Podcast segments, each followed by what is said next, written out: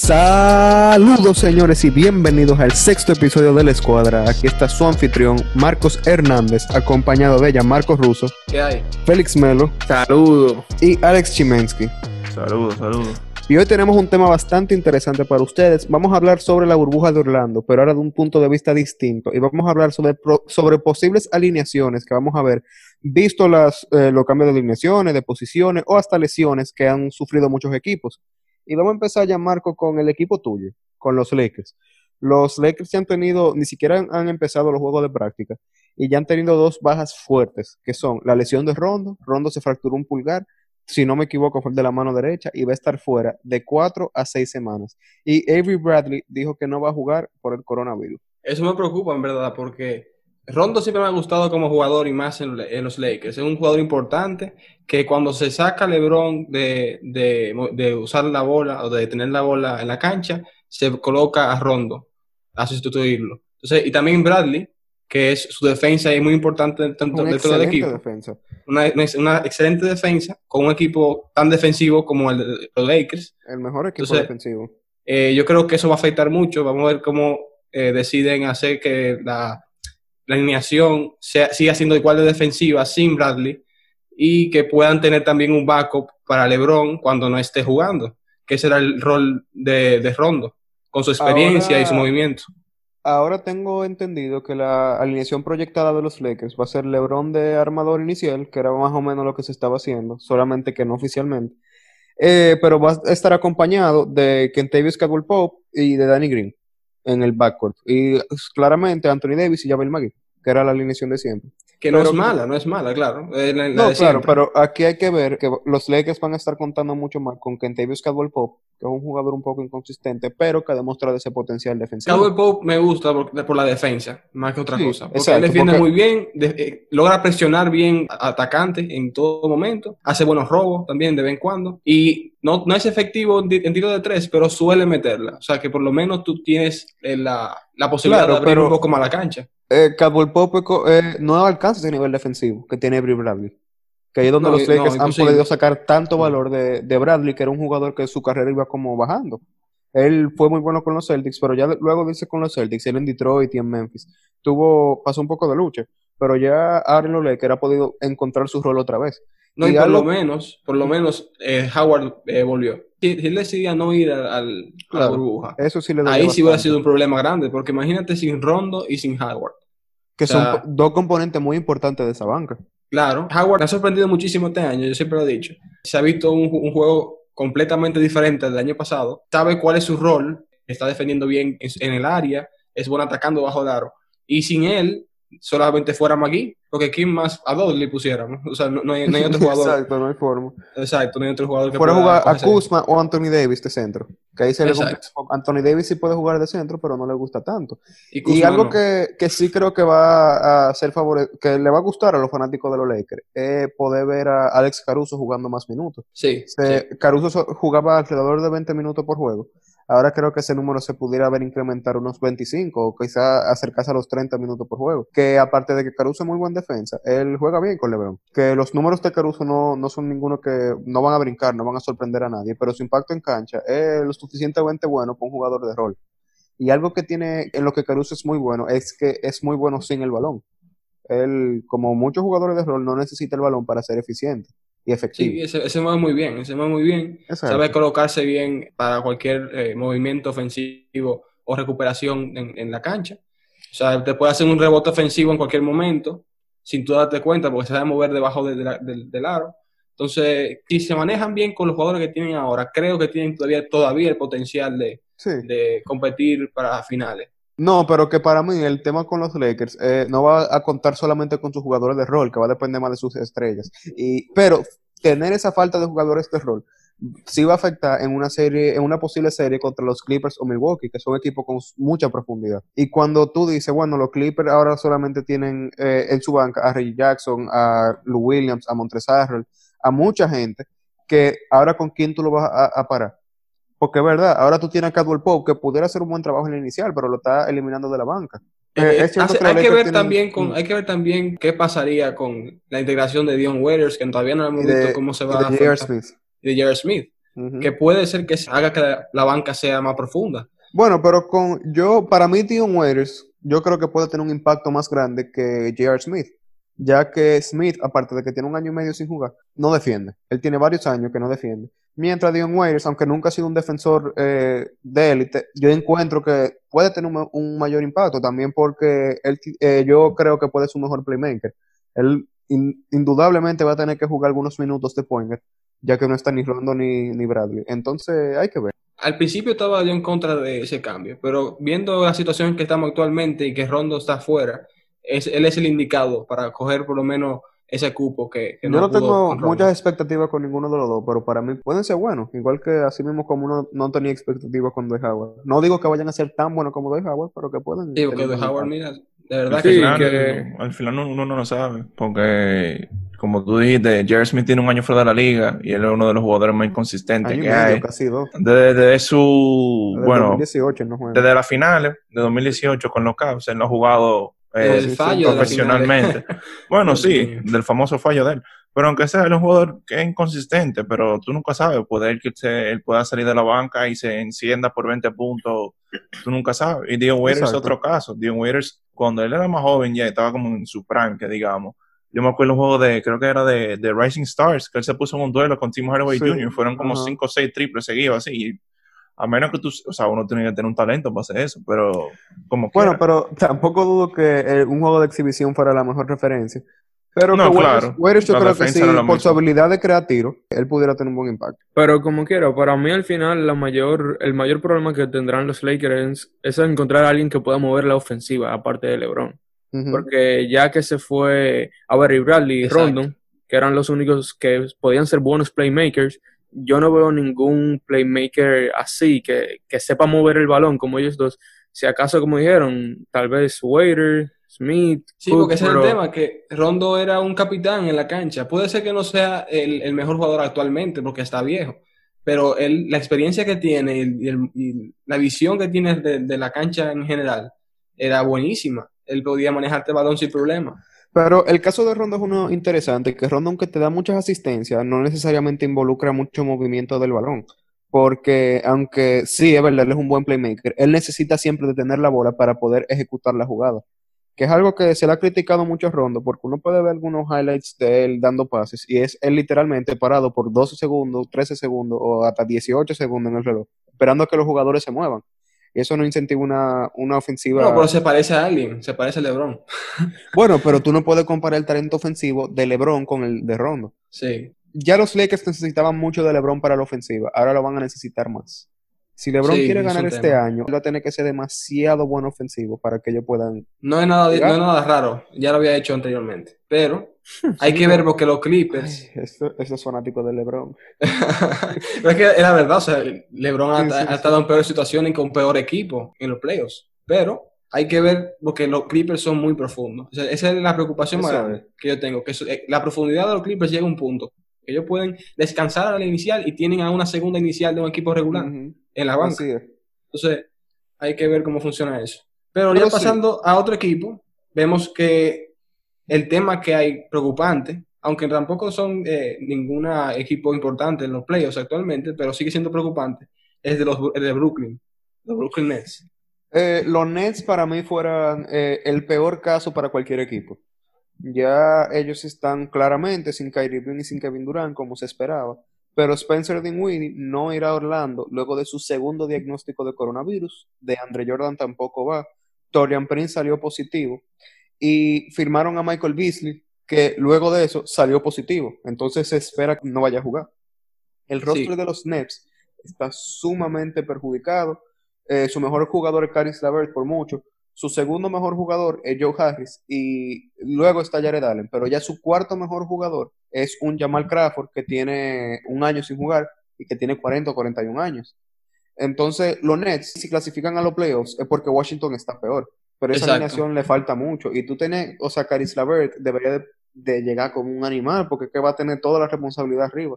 Bueno, tampoco que no, hay mucha gente esperando grandes expectativas de los, Nets. O sea, la gente está esperando que ellos lleguen, si llegan a los playoffs, perfecto. lo van a, lo van, lo van a ganar en los playoffs. Y de verdad que Brooklyn puso todo su dinero ya en el año que viene. están preparándose para el año que viene. Este año para ellos no tiene mucha, mucho significado. Honestamente, ellos pueden hacer lo que ellos quieran, pero dudo que pasen de la primera ronda. Y si pasen de la primera ronda, yo no sé qué va a pasar. Todo bueno, es que el, el, enfrentamiento de primera ronda de Brooklyn, si se mantienen de séptimo, ahora mismo es Toronto. En caso de que bajen octavo, en caso de que bajen octavo, que para mí es una posibilidad, viendo que Orlando es mucho mejor equipo ahora mismo que Brooklyn, fuera contra Milwaukee. O sea, para mí menos chance. Y yo creo que cualquiera, forma, cualquiera de los dos, no hay forma. El único determinante para mí fuera ese mismo, ver cómo un, el equipo que quede primero o segundo la tuviera más fácil. Porque yo honestamente prefiero jugar contra Brooklyn, que no tiene casi nadie, que contra Orlando, que por lo menos es un buen equipo defensivo. Pero ahora, ese equipo va a dar pena. O sea, esa primera ronda de los playoffs yo quiero verla. ¿Cómo, un equipo tan incompleto como... ¿Cómo piensan meter un equipo tan incompleto como Brooklyn? Porque es incompleto, porque tú pones a, todos los jugadores juntos de Brooklyn y son un equipo muy bueno, son un equipo estrella, que puede competir... Claro, pero el, equipo, el equipo sano.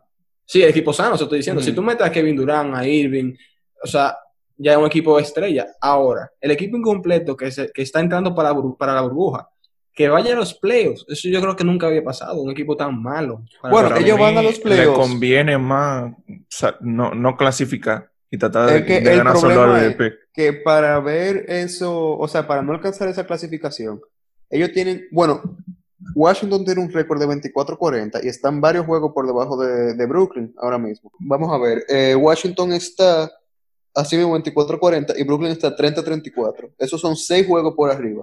Y para que vaya un juego de clasificatoria, tienen que haber por lo menos cuatro juegos o menos entre diferencias. O sea, Washington tuviera que ganar, creo que cuatro partidos más que Brooklyn para que tenga empate.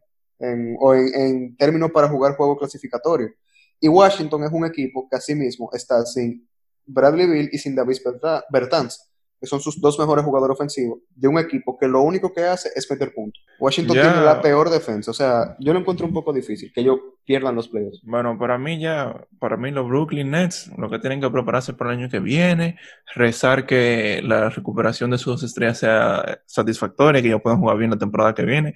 Ya para ellos, esta temporada es para completarla y salir de eso. Bueno, algo que sí creo que va a venir bueno con Brooklyn es poder ver a Jamal Crawford de nuevo en cancha sí, eso ya como un sentimiento más de como fanático de la NBA, más que nada. Es, total fanatismo, pero que cuando tú lo ves, hay que ver, a pesar de su, ineficiencia o de su edad, él es uno de los jugadores más entretenidos de ver. Y va a tener todos los chances del mundo en Brooklyn. Él fácil se pudiera esperar jugando entre 20 y 28 minutos por juego, por la falta de talento. Entonces eso sí creo que es un positivo. Pero bueno, Brooklyn es el equipo como con más negativos, pero yo creo que uno de los equipos que más se ha beneficiado es Portland. Portland, ya hicimos un post de esto en Instagram, si quieren ir a, ir revisarlo. Portland va a recuperar a Yusuf Nurkic y a Zach Collins, que son su centro y su power forward inicial. Y Yusuf Nurkic, para mí, es el segundo jugador más importante de Portland. ¿Por qué? CJ McCollum es muy buen ofensivo, es excelente ofensivo. Y vimos su importancia en los playoffs el año pasado cuando él fue sumamente clutch, especialmente contra los Nuggets en la segunda ronda. Pero Yusuf Nurkic es como el pegamento de ese equipo. Es como el Draymond Green de Golden State. Y tuve el impacto que él tiene en la defensa, más el impacto que tiene en la ofensiva. Nurkic es bueno pasando la pelota, muy buen rebotador ofensivo. Y te mete 15 y 17 puntos por partido. Además de que su química con Lillard es muy buena. Yo creo que Nurkic puede, bueno, depende de cómo regrese puede dar una otra herramienta a Portland que pudiera llevarlo a sorprender. Yo dudo que alguien le pueda quitar su octavo lugar a, Memphis, pero para mí Portland le va a hacer muy buena competencia. Sí, que volviendo a esos dos jugadores, la inicial sería súper buena. O sea, tú tendrías a Damon Lillard de point guard, CJ McCollum de shooting guard, Carmelo Anthony de, de small forward, de lo más seguro. Sí. Zach, Collins, De, power forward y de centro a Nurkic. O sea, ese inicial está. Pero ahí, ahí volvemos con el mismo problema que ha tenido Portland, y es la defensa. Que, bueno, y también yo creo que ese equipo iniciaría Whiteside simplemente por el hecho de que Whiteside ha decidido iniciar la temporada completa y que Nurkic tiene más de un año sin jugar. Pero como quiera, tener Nurkic de la banca para mí fuera positivo. Pero ahí volvemos a la cosa. Portland es otro equipo que ha sufrido una gran pérdida por el tema del coronavirus y es eh, Trevor Ariza. Trevor Ariza, aunque no es el defensor de élite que era hace algunos años, sigue siendo un buen defensa y es mucho mejor defensa que Carmelo Anthony. Que al menos que Portland quiera jugar a Mario Gesonja, que puede ser un mejor defensa, o algún, alguno de sus jugadores en la banca, creo que no tiene muchas opciones. Vi un par de fotos de Carmelo que está bastante flaco, entonces eso puede ser una buena señal, tal vez sea que venga motivado para jugar en, en la burbuja.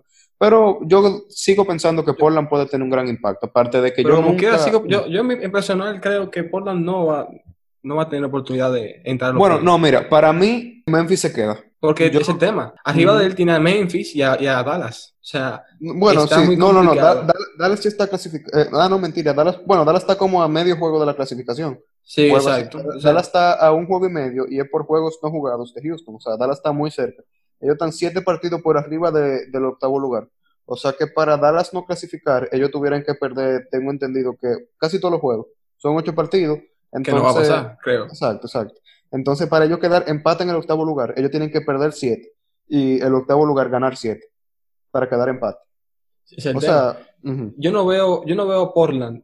Tendría que sorprender mucho para poder pasar a, a y a, tú dices, Tú dices sorprender mucho, pero que Portland ahora mismo está 29-37 y están a tres juegos y medio del octavo lugar. Los juegos de clasificatorio. Aunque son, exacto. Los juegos clasificatorios son eh, de cuatro, o sea, dando cuatro juegos o menos del octavo. Entonces, hay, y aquí estoy viendo que Sacramento y New Orleans están en empate con el mismo récord, 28 y 36. Y Portland está arriba por juego no jugado tienen un porcentaje ganado de, 4, de .439 contra el .438 de los Pelicans y Sacramento. O sea, ahora mismo Portland estuviera, fuera el equipo que estuviera en esa batalla. Y yo digo que Portland se viera bien ganándole uno, uno o dos partidos a Memphis para clasificar. Sí, o sea, e, esa pelea por el octavo está muy interesante en esa, conferencia. Pues sí, otra batalla que también va a estar bastante interesante, ahora llegando a la burbuja, va a ser la batalla por posicionamiento en el este. Ahora, Filadelfia salió con un reporte hoy de que Brett Brown, su entrenador, quiere jugar a Ben Simmons de power forward, o sea, moviéndolo de su posición normal de pointer, y dijo que jugaría Shake Milton de pointer. Entonces, la alineación inicial fuera Shake Milton, Josh Richardson, Tobias Harris, Ben Simmons y Joel Embiid. Eso es así mismo, después de que Filadelfia, con su gran temporada muerta, firmó al Horford por un contratazo, lo estuvieron jugando eh, en la banca, fijo. Eso fuera, o sea, por los ocho juegos y los playoffs. Y Brett Brown, el entrenador, dijo que se sorprendió con lo bien que Ben Simmons estaba desarrollando como un power forward y jugando sin la bola. Claro, eso fue en práctica pero dijo que estaba completamente sorprendido. Y yo la verdad que quisiera ver ese experimento, pero me interesaría ver cómo, qué tan efectivo pudiera ser Ben Simmons como alguien que no tira. O sea, fuera solamente un defensor, fuera alguien que un pick, and roll, que porque yo encuentro que Ben Simmons pudiera ser muy efectivo como Yanis si tuviera tirador al lado, pero tú no vas a tener a Joel Embiid jugando como un Brook López para que Ben Simmons pueda jugar como Yanis, ¿entiendes? Es que yo siento que Ben Simmons debería desde el inicio haber jugado de power forward. ¿Por qué? Porque al final Ben Simmons no tiene la habilidad de crear un tiro siendo un point guard. Y aunque él recompensaba eso con su atletismo y la habilidad de poder pasar a gente de 6 pies, 6'2, que le llevaba mucha estatura y necesitaban ayuda para defenderlo, pero de power forward yo siento que haría más daño si él de, o sea, creara un tiro, al, al menos en la esquina, que él metiera un, un 38, 36, que no tiene que ser bueno, pero que caiga. Y simplemente... No, ni siquiera. Vencimos tirar un 34%, un 33% de triple, que está por debajo del promedio, que el promedio es como en 35%. Y ya él fuera una amenaza completamente distinta. Sí, presiona mucho a, la cancha. Y, ok, y ni siquiera al punto de tirar de tres. Con el hecho de él tener un tiro de media distancia, eso cambia la dinámica ofensiva completa de Filadelfia. Es el tema, que él ni siquiera tiene media. O sea, él ni siquiera tiene tiro de media. Para mí el problema va a seguir siendo el mismo, que él siendo un jugador de 6-10, que no puede tirar, que depende de su atletismo, estando al lado de un jugador como Joel Embiid, ellos siempre van a chocar, a menos que uno sacrifique más que el otro, porque al final del día, Ben Simmons no tira él no puede ni tirar un tiro de esquina, que es más popular y es más fácil de meter. Entonces, él durante todo el tiempo tiene que estar o cortando o pasando la bola, que es obviamente de point guard, será su función. Pero si tú le das la bola a él como Shake Milton, que puede crear su propio tiro, que puede tirar de tres, que puede tirar del pull-up en la, media distancia, eso le damos oportunidades a, Filadelfia, que no tenía antes con el point Yo de verdad que ese equipo sí lo quiero ver, y más viendo que ellos están 39 y 26, el récord, y están solamente a dos juegos del cuarto. Digamos que ese experimento funciona, y ellos suben a cuarto, digamos que bajando a Miami, o si le va muy bien y pasan a Boston, que ellos están eh, cuatro juegos y medio eh, abajo de Boston. Pero ellos podrían llegar a un tercer lugar. Y Filadelfia, aunque. Bueno, eso es imposible, porque Boston va a ganar todos los juegos. Ya. Pero, si, pensamos así, también Miami tiene muchas posibilidades también. Sí, Miami se ve bien. Aparte de que porque tenía muchas lesiones, ya van a poder tener a Tyler de vuelta y a toda la gente que le faltaba. Yo encuentro que Miami se va a ver bastante bien. Pero Filadelfia, algo que sí puede hacer es subir al otro equipo que estaba en, el, tema de conversación y es los Indiana Pacers. Los Pacers van a tener una alineación bastante interesante. O bueno, tienen cierta incertidumbre, ya que no está claro si Víctor Oladipo va a jugar o no. La semana pasada él había dicho, confirmado que no iba a jugar, que él pensaba que era mejor el esperar hasta la temporada que viene. Pero esta semana, entre ayer y hoy, salieron unos reportes diciendo que él se ha visto bastante bien en los 5 contra 5 y es muy probable que vaya a jugar en Orlando. ¿Ustedes creen que Indiana con Oladipo pudiera ser una amenaza. Bueno, no digo, claro, para ganar un campeonato, pero tal vez para, tal vez acabar con, los, con las esperanzas de otro equipo. Es que el tema, el tema es que en esa conferencia hay mucha, hay mucha competencia. Mucha competencia. bueno, pero mucha competencia en el tope. Exacto, menos competencia eh, que, en el, que, en el, oeste. No, eh, exacto. En los primeros seis, en los primeros seis equipos ya hay mucha competencia. O sea, tú, tú vienes teniendo a, a, Miami de cuarto y a, y a Filadelfia sexto ya esos dos, Filadelfia con su nuevo, con su nuevo cambio, que ya hablamos de Ben Simmons, hay que ver cómo funciona, y Miami que está muy bien como equipo y que recuperó a sus jugadores eh, lesionados, yo veo que tendría que sorprender mucho para ganar un espacio más arriba del que se encuentra actualmente. Pero él, tiene, él tiene que tener cuidado, Ladipo, porque él tuvo una lesión fea y él se está recuperando todavía. Y el segundo año consecutivo. Y nadie quiere, Exacto. nadie quiere que le pase una Kevin Durant, que él por tener que él querer jugar se, se en peligre la lesión más todavía. Entonces, Exactamente. por mí, puede ser que los Pacers hagan una buena competencia, pero también hay que pensar en el futuro. ¿Oladipo cuántos cuánto años tiene? ¿24 por ahí? No, tiene que tener como 25. 27, 28. Ah, ¿en serio? Sí, tiene que cuidar. él es medio viejito. Bueno, aunque sea, él, él, aún está, él está en su prime, entonces se tiene que cuidar su cuerpo, porque aunque él quiera hacer un push para los playoffs ahora, yo no lo veo a ellos pasando en la segunda ronda. Y si pasan en la segunda ronda, bueno, excelente. Pero al final se tiene que cuidar como jugador y claro. su futuro. Boladipo tiene 28 años y creo que eh, estoy muy de acuerdo con lo que dice Ale. Ese fue, fueron un tiempo que Indiana pudiera desarrollar para, bueno, utilizar para desarrollar a jugadores como Aaron Holiday, que Aaron Holiday ha sido el point de la banca ha sido bastante sólido, pero no ha tenido tanto tiempo. También pudieran usarlo para desarrollar química entre su alineación inicial que aunque ha sido bastante buena, eh, no han jugado mucho tiempo juntos. O la, eh, cuando llegaba la Dipo, seleccionaba a Malcolm Brogdon o seleccionaba a TJ Warren. Entonces, desarrollar esa química puede ser clave para el año que viene. Sí, creo que el equipo se ve muy bien. El equipo de Russell se ve muy bien. Tú, tienes a Dipo junto a Sabonis, a Brogdon, a Turner, Warren y Holiday. Es un equipo bastante completo y que si, lo, si logran conseguir esa química, pueden llegar a ser un equipo estrella en el año que bueno, yo la cosa, especialmente con Indiana, para mí Indiana, para tomar ese próximo paso, le falta una estrella. Irónicamente, para mí con Paul George fueron excelentes. Pero Paul George no volviera no, No creo que vuelva. No, exacto. Está, muy cómodo en Los Ángeles, con al lado de Kawhi. Está muy cómodo. Eh. No, y que también comparado a su tiempo en Indiana, siento que Paul George ha bajado mucho el nivel. No sé si Bueno, bueno, es este año. Porque, este año. Porque el año pasado él quedó tercero MVP y tuvo la mejor temporada de su carrera. Ah, en Oklahoma. No, no, no, lo, digo, lo digo, lo, digo, eh, no, en serio, él, jugó para mi equipo. No, pero tuvo su temporada y él promedió 28 puntos, 7 rebotes y tiró excelente. Además de que fue tercero en jugador defensivo del año en Los Ángeles no tiene espacio para tanto espacio como en Indiana o en Oklahoma para desarrollarse. No, para mí no solamente eso, es la lesión, que él no ha podido estar 100% sano. Y también Kawhi y Paul George no han jugado tanto juntos. O sea, ellos han jugado juntos, obviamente. Pero, en de lo que andan descansando Kawhi, y de lo que anda lesionado el otro, y de lo que el otro no está jugando sentado muy cómodo. Eso puede ser un tema peligroso para, para el equipo. Hay que ver cómo se manejan en los players. Yo prefiero, yo prefiero que lo literal, yo, yo estoy loco que los Clippers racen a los Lakers. Yo también. La verdad que sí. Pero para mí, ya para concluir, el último equipo que para mí tiene una alineación que puede ser bastante buena es Memphis. Que cuando estábamos planeando el podcast no lo mencionamos, pero Memphis va a tener muchos jugadores regresando de lesión. Van a tener Jaren Jackson, que Jaren Jackson es clave para ese equipo. Él va a estar jugando. Y aparte, van a tener alguien que para mí pudiera tener un impacto muy bueno y es Justice Winslow. Siento que hemos mencionado esto antes, pero Justice Winslow es un jugador sumamente versátil que va a estar sustituyendo a Iguadola, que fue un negativo para Memphis, él literalmente no hizo nada. No, me voy a sentar aquí y no voy a hacer nada. Así, cobrando 17, cobrando 17 millones anuales, así sí. Ojalá yo. Cualquiera, claro. Pero Justice Winslow es un jugador que eh, puede jugar point guard, shooting guard, small forward y power forward, como lo hizo para Miami. Y trae una versatilidad que para mí va muy bien con el equipo de Memphis. El equipo de Memphis me gusta la dirección que están tomando porque están llegando como a tener ese, como ese joseo que tenía el equipo anterior. Que era como mucho de batallar dentro de la cancha, de tirarse por el balón. Y tú tienes jugadores así mismo como son Dylan Brooks, como son Jaren Jackson. Y Winslow para mí queda perfecto ahí. Ve su integración ahora en este periodo de la burbuja. También deja, también deja que Brandon Clark se desarrolle, que Brandon Clark me parece un jugador bastante sólido.